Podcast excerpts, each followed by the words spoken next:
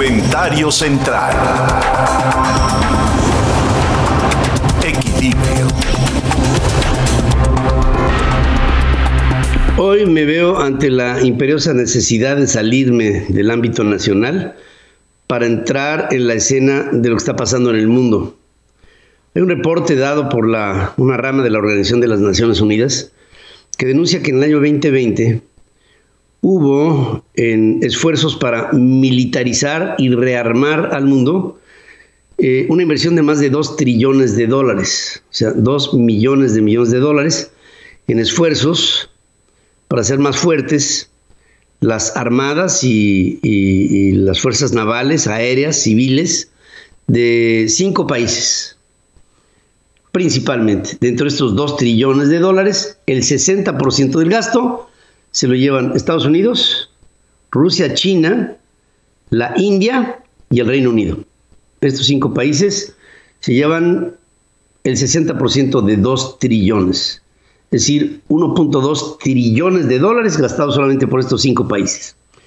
Ya desde el año pasado había habido una, una lacónica declaración del presidente Xi Jinping que hablaba de la inminente modernización del ejército rojo. Después vino otra aclaración por el lado del presidente Vladimir Putin que hablaba de lo mismo, de una modernización de su ejército rojo, que es el ejército que ha venido dando en los últimos tiempos más señales de debilitamiento por falta de recursos en lo que fue la transición de la Unión de Repúblicas Soviéticas Socialistas a la Rusia nueva, vamos a ponerle de alguna manera. El hecho es que el ejército de Rusia se quedó un tanto desfondado y ahora con un nuevo esfuerzo del país vuelve a tratar de tomar una fuerza y una hegemonía. Después vienen otros ejércitos. Si bien es cierto en el caso de los Estados Unidos hubo una especie de, tropiezo sobre las políticas públicas hacia el Pentágono norteamericano, eh, con la salida de Trump y la llegada de Joe Biden. De todas maneras, en los Estados Unidos está haciendo un esfuerzo inusitado para modernizar al, funcionamiento, al habituallamiento y a la tecnologización del ejército norteamericano. Y las inversiones van a ser tremendas, masivas. En el caso de Inglaterra, estamos viendo cómo el Reino Unido acaba de lanzar, acaba de votar un portaaviones de última generación, el Queen Elizabeth, para que junto con un despliegue naval se desplace esta fuerza de tarea a nivel del mar de la Marina inglesa hacia el mar de China. Y en ello se está con esto anunciando el mayor despliegue naval en la historia de Inglaterra desde la guerra de las Malvinas en la época de la presidente de la primer ministro Margaret Thatcher. Con ello, la India se suma y se da un panorama de un pócar de cinco países que están dedicados a armarse hasta los dientes.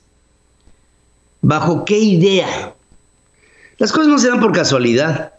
Y si bien es cierto esta idea de rearmarse, de reorganizarse, de tecnificarse y de modernizar de los ejércitos de todos los países de las principales economías del mundo, estos cinco países están llevando al mundo a un siguiente nivel de tensión.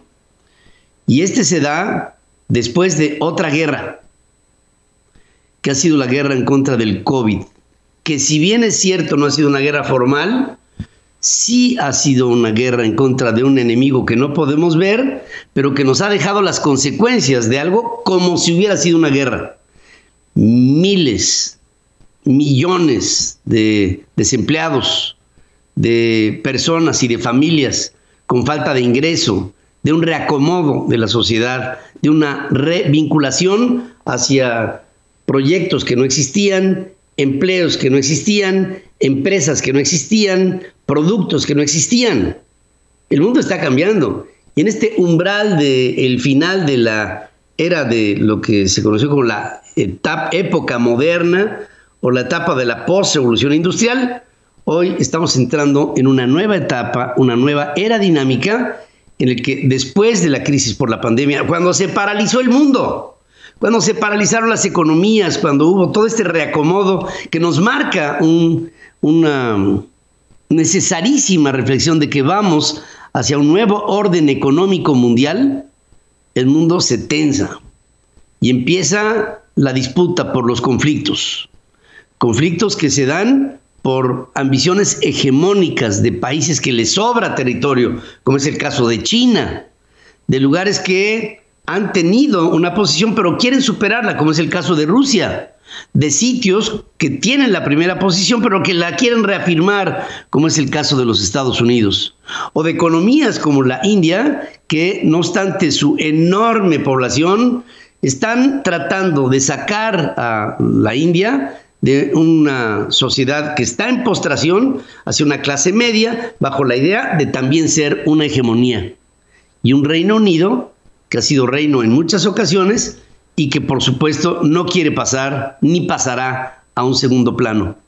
Ese es el marco multipolar que se presenta hoy en el mundo.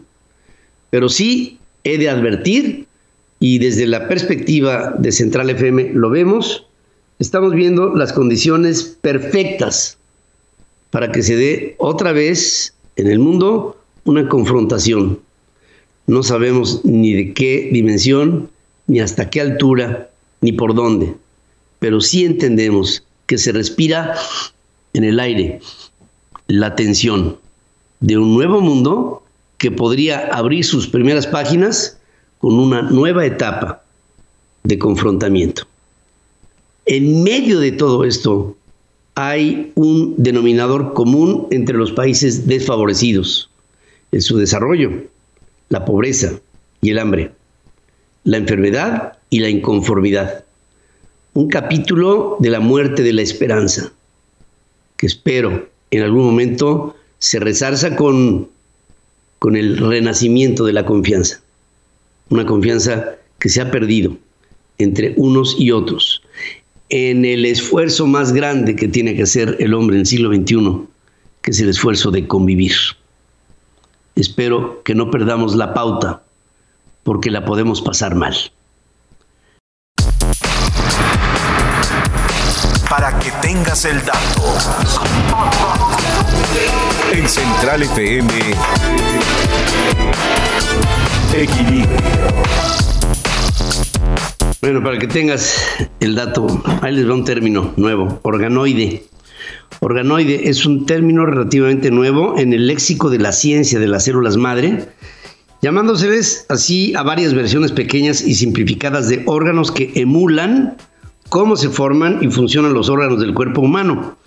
Científicos de la Universidad de Kioto en el Japón están trabajando en la materia y se están adelantando a las implicaciones éticas que habría particularmente en el campo de la investigación de organoides, ¿de dónde creen? Del órgano más difícil, bueno, yo diría imposible de reproducir, que es el cerebro. Señala que los si los organoides cerebrales realmente imitan al cerebro, podrían desarrollar conciencia, lo que podría tener todo tipo de cuestionamientos de carácter moral, complicados por el hecho de que la conciencia es muy difícil de definir. ¿Qué es la conciencia? ¿Qué es tu conciencia? ¿Por qué la conciencia? Además de las interrogantes sobre la conciencia, ya se plantean ideas como el contenido de nuestro cerebro, que pueda codificarse en archivos que se suban a la nube como copias de seguridad de quienes somos, aunque también con el riesgo de que pudiéramos ser hackeados. Fíjense hasta dónde está hoy el nivel de la ética, de la bioética y de la medicina. ¿Se imaginan ustedes un trasplante posible de cualquier órgano del cuerpo humano hasta el punto en que pudiéramos tener uno cerebral? Yo no. Pero en lo que sí o que no, desde el punto de vista médico, desde la óptica de la ciencia, se ha llegado ya a sintetizar a través de organoides cualquier tipo de función, desde una hepática, pasando por una renal, pasando por el corazón, o por la conciencia reproducida. Bueno, hemos llegado al futuro. Bienvenidos. Para que tengas el dato. Nacido en Azerbaiyán y nacionalizado croata, el destacado ajedrecista Gary Kasparov presentó un concepto que se llama Kasparov Chess, su propia red social destinada a la comunidad global de personas que juegan ajedrez o quieren aprender sobre este deporte mente. Se trata de una plataforma de pago con un costo anual de 120 dólares que cuenta con contenido multimedia, guía de partidas y cursos que por ahora está disponible en versión beta para un grupo previamente seleccionado de usuarios. Lo que busca Kasparov mediante esta red social es la interacción entre jugadores experimentados y aquellos que están aprendiendo ajedrez y han desarrollado en colaboración con la firma francesa Vivendi o Vivendi. Eh, para el aprendizaje, Kasparov Chess tiene contenido exclusivo creado por Kasparov, además de 700 horas de lecciones de jugadores experimentados y 400 horas de contenido exclusivo como documentales, entrevistas y streaming. Bueno, Kasparov encontró una forma de popularizar un deporte ciencia que es hoy por hoy el deporte más lleno de complejidades en la historia creados por el hombre, bajo la insondable mente humana, para que tengas el dato. Para que tengas el dato, esta ya está más sofisticadona. Octo Tiger, un innovador código de astrofísica logrado en colaboración con universidades de Luisiana y de Macquarie en Australia, brinda un marco cibernético confiable para simular colisiones entre estrellas que el marco que teníamos antes, opciones existentes. Esta plataforma simula la evolución de sistemas autogravitantes y giratorios de geometría arbitraria, usando un nuevo método que paraleliza el código para lograr velocidades cósmicas superiores. Octo Tiger simula la fusión de estrellas próximas por estructuras barotrópicas, o sea, de temperatura, como enanas blancas o estrellas de secuencia principal, con un solucionador de gravedad que conserva el momento angular gracias a un algoritmo. Y este comportamiento, créanmelo, ¿eh? está reproduciendo en teoría lo que es una contundente realidad. Este es un nuevo código hidrodinámico 3D para fusiones estelares que hace uso de la paralelización HPX, investigando el rendimiento y precisión a través de pruebas de referencia. Esto que están ustedes viendo para quienes me acompañan en las redes sociales o en la televisión, ¿eh? las televisoras, es un modelo matemático cibernético que simula, que emula la confluencia entre dos estrellas y la interacción que ésta genera, porque de ahí podría devenir lo que el día de mañana serán, de ahí, con multiplicación de la materia, nuevas galaxias, para que tengas el dato. Una mirada a la innovación del otro lado del mundo. China está de pie. Central Asia. Con Carlos Jacome. Bueno, y hace aquí nuestro editorial, hace unos cuantos minutos, les hablaba a ustedes de lo que pudiera ser una posible guerra. Porque se está armando la tensión y los países se están armando, se están organizando desde el punto de vista militar. Digamos, hablo de los países que son potencia y que pueden representar una amenaza. Pero, pero ¿qué guerra nos permitiría ser optimistas hacia el exterior y también hacia el interior? Bueno, en China está de pie Carlos Jacome, nos habla justamente de esta guerra bajo una aproximación diferente. Y te saludo, querido Carlos, esta mañana. Buenos días. Buenos días, Pedro, qué gusto. Todavía con el buen sabor de boca que nos dejaste acá en tu visita, tú y tu equipo. Seguimos extrañándolos por acá, que sea más seguido. Fue, fue realmente hermoso el estar ahí en Guadalajara contigo, en un centro de innovación y de creatividad y de, y de las mejores formas de lo que es el trabajo en el siglo XXI. Así es, Pedro. Y regresando ya al tema, pues como tú bien dices, es importante ahorita encontrar las oportunidades como lo hemos hablado aquí, y gustó mucho esa frase cuando la sacamos hace casi un año, de que hay dos tipos de personas, los que compran los pañuelos desechables o los que los venden. Y es lo que buscamos encontrar aquí en, Central Asia. Eh, la semana pasada hablamos y causó mucho, mucha eh, discusión este tema eh, sobre cómo Estados Unidos desde 1870, que se convirtió en la mayor potencia del mundo, desde entonces su estrategia ha sido la guerra.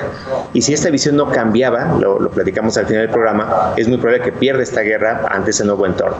Pues ahora hay muy buenas noticias porque el jueves pasado eh, se comenzó a develar esta última semana que Estados Unidos tiene un nuevo y claro enemigo un digno contrincante que la responsabilidad de años permitió que creciera, se consolidara y se observe a veces invencible, que el mismo capitalismo depredador ha sido su principal alimento y la complicidad de cada uno de nosotros.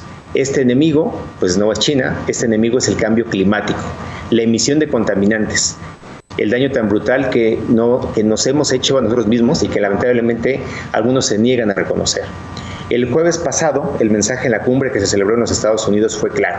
Y aquí es importante porque se perdió ese liderazgo que, es, Estados Unidos tenía en la era de Trump al salirse del Acuerdo de París.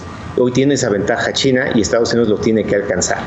El cambio climático estará en el centro de la política exterior de Estados Unidos, dicho por ellos. Se vio su poder de convocatoria y voy a destacar lo que dijo la directora de Inteligencia Nacional.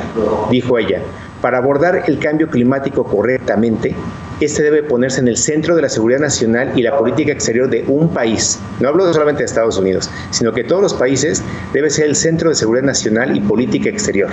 Aquí es donde comienzan las buenas noticias.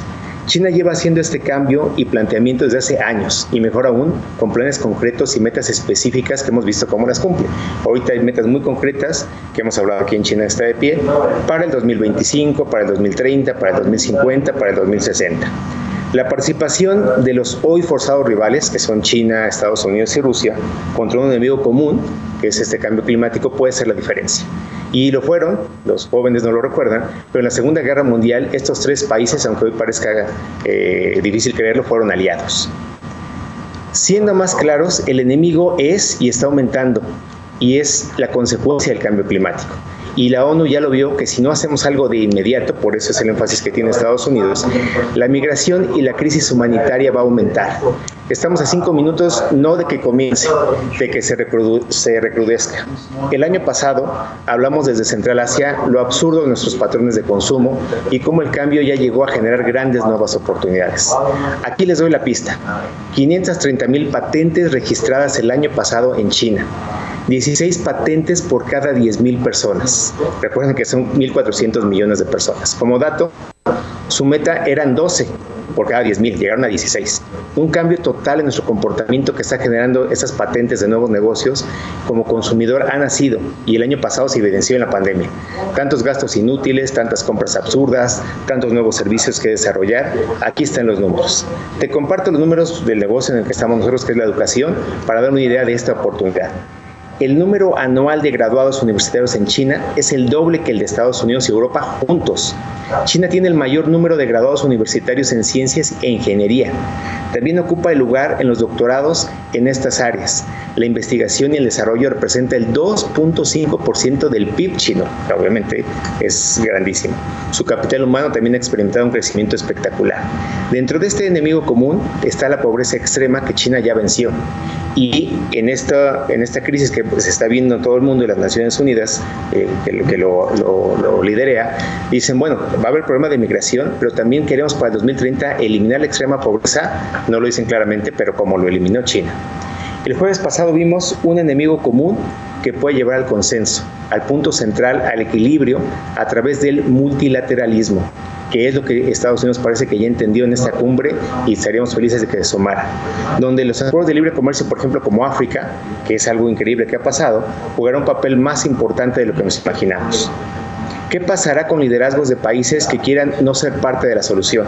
Que está pasando con México, con Brasil.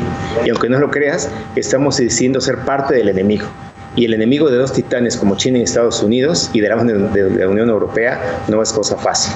Hoy el aislación, la parte de aislarnos, como lo vivimos en los 70 el mundo unipolar o bipolar está obsoleto. El, el desenlace para mí es claro. ¿Qué opinas? Regreso contigo, Pedro. Yo, yo, yo opino que sí estamos en una, en una transición muy clara, Carlos, en la que países con con orden, con, un método que te lleva con su dinámica a conseguir objetivos específicos, están haciendo lo suyo. Yo creo que China ha hecho una labor primero de pensamiento profundo antes de lanzarse al desarrollo y está siguiendo con, un método perfectamente claro, estricto, ¿eh?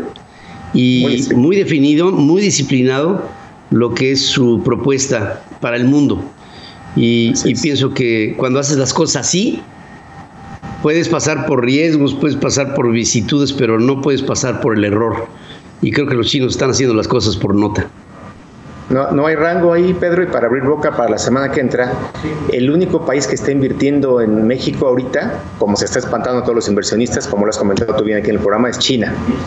Entonces eso va, a hacer que juguemos también un papel muy importante porque Estados Unidos no va a permitir que ese acuerdo en el artículo 32 del Tratado de, Comercio que tenemos con Estados Unidos se esté rompiendo. Entonces somos el campo de batalla, pero en el buen sentido, ese punto central, vamos a jugar un rol muy importante ahorita en ese trabajo quirúrgico que tú estás hablando que está haciendo China. Sí, sin duda alguna. Estamos viendo algo que eh, eh, emociona espanta y también nos llena de esperanza, ¿no? Es, es, todo, es una, es una serie conjunta de sentimientos que nos llevan a pensar que, y mira, como conclusión, cualquier gobierno, cualquier país hoy tendría que estar pensando en los medianos y en los largos plazos y dejar la inmediatez para otro terreno y otro nivel de pensamiento. Pero ver hacia adelante es fundamental y este siglo viene volado está, está, está, fíjate, ya estamos en la segunda década del el siglo XXI y la, el desarrollo es acelerado, la tecnología y luego de la pandemia se ha venido a poner en el primer plano con todas sus consecuencias buenas y por supuesto algunas que representan retos. Y como siempre, gracias por estar conmigo. Muy fuertes, mucho, muy fuertes. gracias, querido amigo. Gracias, aquí en China. China está de pie y esta serie de reflexiones que nos hacen pensar. Hay que pensar en el futuro. La protección a tu vida diaria. Hablemos de seguridad. Con Francisco Niembro.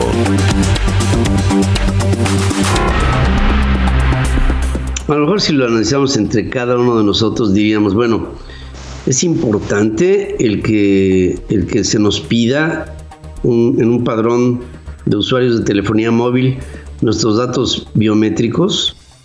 ¿Tiene alguna trascendencia para mí? ¿Es este, peligroso? ¿Es, ¿Es potencialmente una forma de control?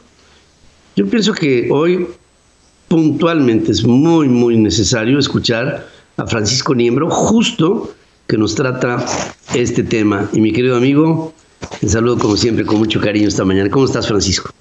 Muy bien, mi Pedro, con mucho cariño te saludo también a ti y al auditorio. Y sí, Pedro, este tema ya se ha tocado en diferentes foros y ocasiones. Sin embargo, hay algunas informaciones laterales que vale la pena analizar. Y bien, el pasado 13 de abril, el Pleno del Senado avaló en lo general la creación del Padrón Nacional de Usuarios de Telefonía Móvil, que además de solicitar el número de línea, domicilio, nombre del usuario, solicita información del concesionario de telecomunicaciones, el esquema de contratación, ya sea que esté en prepago o en un plan, fecha y hora de activación, eh, el CURP y su información biométrica, aquí hago el remarque del dato, que bien pudiera incluir las huellas digitales, el iris, las imágenes faciales y eventualmente la huella vocal, aunque esto no ha sido claramente definido. El padrón que estará en manos del Instituto Federal de Telecomunicaciones, pues obvio que ha generado una tremenda polémica, porque eh, revive el extinto Registro Nacional de Usuarios de Telefonía Móvil, que era el RENAUT, que se creó en el 2009 y fue eliminado dos años después, debido a que la base de información de los usuarios se filtró y pudo adquirirse en Internet hasta por 500 pesos. La reforma a la Ley Federal de Telecomunicaciones que pasa a la Cámara de Diputados busca reducir delitos como llamadas de extorsión, secuestro, fraude, entre otros, que se cometen con teléfonos, y aquí hago la connotación, prácticamente desechables, y en la modalidad de prepago, no tanto en plan, o eventualmente teléfonos robados también, son los instrumentos de la delincuencia. El dictamen precisa que los usuarios de telefonía móvil, ya sea de prepago o pospago, tendrán dos años para registrar sus dispositivos móviles en el padrón a través de quién? De los concesionarios.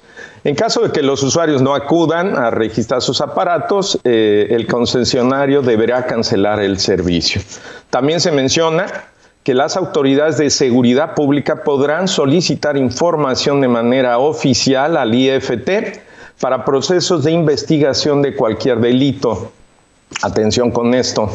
En el país, algunos números, hay 126 millones de teléfonos móviles, de los cuales el 85%, que son como 107 millones, son celulares de prepago y se pueden adquirir incluso en tiendas de abarrote sin necesidad de ningún requisito.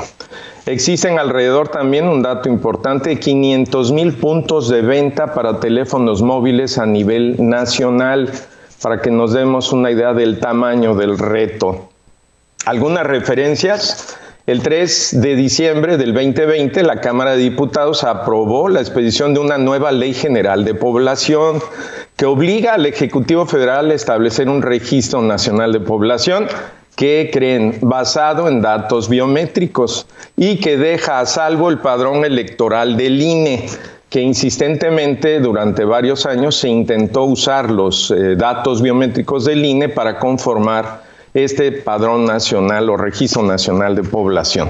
El Pleno de San Lázaro avaló el dictamen, abrogó la Ley General de Población del 74 y expidió un nuevo ordenamiento que reconoce el derecho de las personas a la identidad y lo plantea como una obligación la inscripción a dicho registro y eh, se, dice que estará conformado y actualizado a partir del CURP, de la cédula única de registro de población, eh, otorgada por la Secretaría de Gobernación. El, el, dictamen nos indica que la CURP será gratuita, tendrá carácter de documento oficial de identificación, pero claro, como varios años ha sucedido, mientras eso ocurre, la credencial para votar seguirá siendo considerada de forma primaria el documento oficial de identificación nacional. Otra referencia, Pedro. El 14 de marzo se anuncia por parte del gobierno federal la estrategia en contra de la extorsión, misma que hasta ese momento no había sido presentada públicamente. Sin embargo, se nos dejó la idea de que el final del delito de extorsión estaría cada día más cercano. Y bueno, ahora ya sabemos que parte de esta estrategia sería contar con el padrón de telefonía móvil para llevar a cabo la investigación de actividades de tipo delincuencial haciendo uso de los teléfonos móviles. Una tercera referencia, Pedro. El pasado 23 de marzo, y sin campañas de difusión entraron en vigor las reformas que obligan a todos los integrantes del sector financiero, incluidos los bancos, a obtener y conservar la geolocalización del dispositivo, a través de la cual sus clientes realizan las operaciones o servicios, con la advertencia de quien no autorice su ubicación no podrá hacer uso de los servicios digitales. Esta medida, según se dice, es parte de los compromisos que México contrajo con los integrantes de GAFI, el Grupo de Acción Financiera Internacional, para combatir lavado de dinero y el financiamiento al terrorismo. Bueno, según mi opinión, estos tres temas están ligados. Si pensamos en el Registro Nacional de Población, el llevar a cabo un registro y enrolamiento masivo a nivel nacional, Pedro, sería una locura en términos de tiempo y de costo.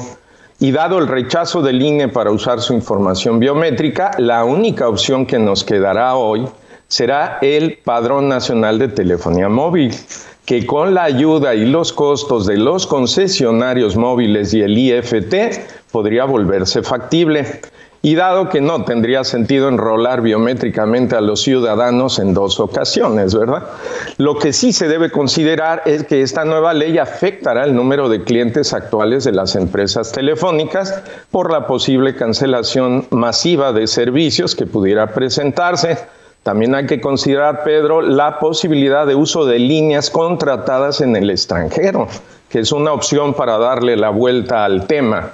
También se debe eh, pensar que si la primera acción fracasó, la primera ley, por la resistencia de la población a entregar sus datos, así como por haberse filtrado la base de información, es muy probable que en esta ocasión corramos la misma suerte, con mayor razón si se sabe que están en riesgo los datos biométricos que en esta ocasión solicitan. De hecho, como ya lo has mencionado, han aparecido un sinnúmero de amparos y suspensiones en contra de esta ley. Desde el punto de vista, Pedro, de la denuncia de extorsión y secuestro, que es la base para realizar una investigación, la autoridad no conoce la dimensión real del problema ya que el ciudadano no quiere denunciar debido al miedo de ser agredido por los delincuentes y por la desconfianza que hay en la autoridad. Esto se refleja en los reportes oficiales del Sistema Nacional de Seguridad Pública y del INEGI, donde se aprecia una cifra negra en México del 98% y la cercana al 100%. Entonces, ¿para qué queremos estas biometrías? ¿verdad?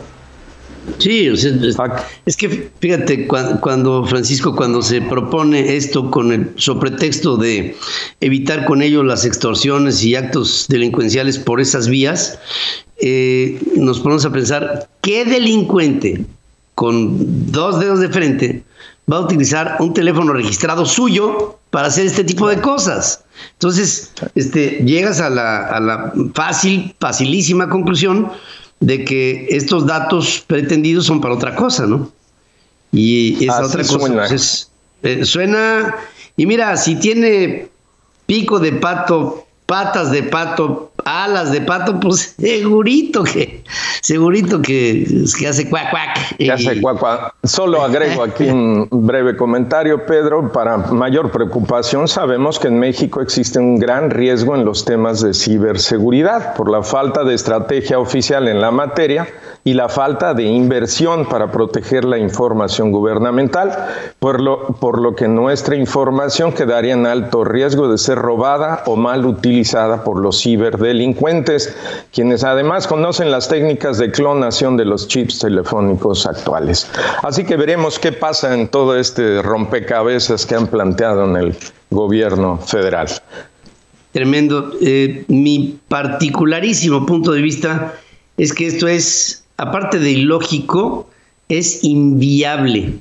Eh, por algo que comentabas, vendrían por consecuencia una serie masiva de cancelaciones de líneas ante personas y organizaciones que simple y sencillamente se resistieran a, registrar sus, sus datos. Y, yo no sé qué pasaría con, con teléfonos registrados a empresas, porque ese es un asunto que no se ha visto y que obviamente pues este tendría que ser visto bajo una óptica no sé sutilmente diferente en términos legales no lo sé desde luego, desde luego, Pedro. Está muy en bruto el, el, tema, ¿no? Le falta afinar por todos lados. Pero bueno, vamos a ver qué sucede y cómo reacciona la, la población.